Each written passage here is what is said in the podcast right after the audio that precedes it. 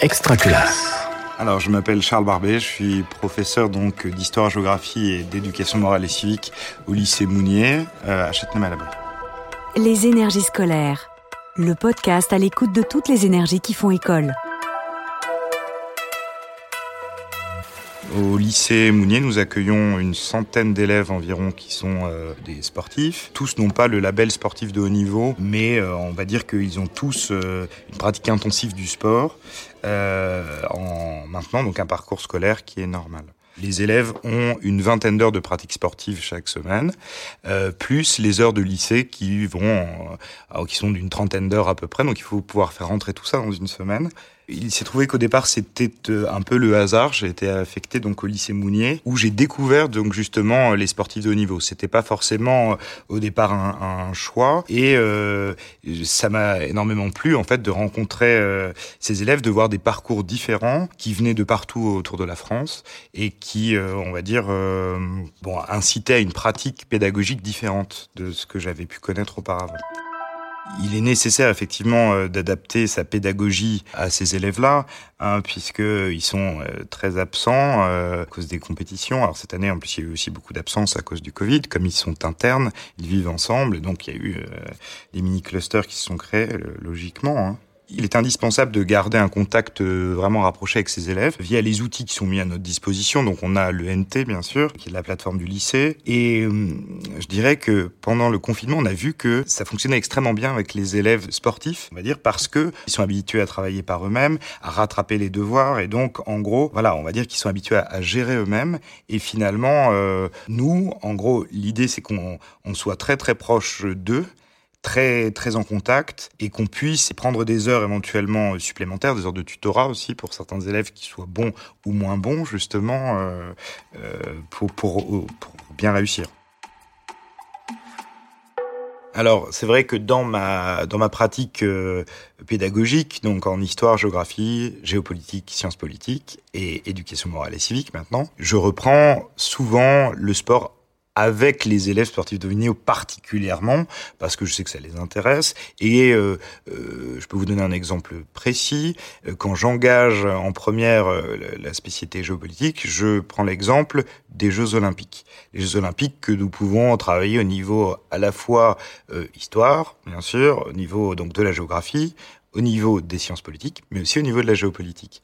Et euh, c'est vrai que je pense que tout de suite, ça crée, on va dire, un lien avec les élèves qui peuvent aussi euh, bah, avoir des références que moi je n'ai pas, éventuellement. Euh, et puis, euh, puis on peut mettre en perspective. C'est vrai que certains de leurs de leurs entraîneurs, certains de leurs référents euh, euh, sont d'anciens champions olympiques, ou en tout cas euh, sont allés aux Jeux olympiques de Sydney, d'Atlanta, etc. Et donc il y a des liens qui se créent. Il y a une connexion qui peut qui peut se créer au niveau du cours. Après, certains sportifs de haut niveau font aussi partie de l'histoire. Hein. je sais pas, on, étudie pas mal Alan Turing, qui était un champion de de, de, de course. Voilà, c'est vrai que tout de suite ça parle davantage aux élèves il faut aussi capter leur attention de cette manière-là aussi. Effectivement, les élèves nous donnent une forte satisfaction euh, à plusieurs niveaux. Ça peut être au niveau sportif. Mine de rien, ce sont des élèves qui rentrent, euh, qui rentrent en cours sans nous dire que la veille ils ont reçu une médaille d'or aux Jeux Olympiques euh, de la jeunesse. Voilà, et donc on, on, on, cherche à comprendre un petit peu comment ça fonctionne pour eux. Et puis voilà, on peut, on va dire aussi que ce sont des élèves qui ont besoin en plus du contact avec les professeurs, puisque ils sont assez éloignés de leurs parents généralement, et donc ils ont besoin encore plus de, nous. Donc, ce qui fait que, il y a des contraintes, mais il y a aussi des bonnes satisfactions. Depuis euh, l'année dernière, nous avons euh, décidé de former des classes uniquement de sportifs de haut niveau, ce qui n'était pas le cas auparavant. Avec la réforme du, du lycée, donc la réforme du bac, on a pu mettre ça en place puisque à la fois on a pu garder un groupe classe uniquement lié aux sportifs de haut niveau, mais dans les spécialités, ils se retrouvent donc avec euh, différents euh, différents élèves. On, on avait euh, très peur de, de, ce manque de mixité parce que pour les élèves c'est aussi important de ne pas se retrouver que entre sportifs de haut niveau et donc d'être au contact des autres élèves et de réussir donc justement à avoir une vie sociale en même temps. Voilà, donc ça c'était une des premières contraintes et finalement on a réussi à la résoudre. On sent que ça fonctionne bien après une année en tout cas euh, euh, dans cette manière-là. en termes d'anecdotes, j'ai j'ai eu la chance d'avoir donc d'excellents élèves sportifs de haut niveau.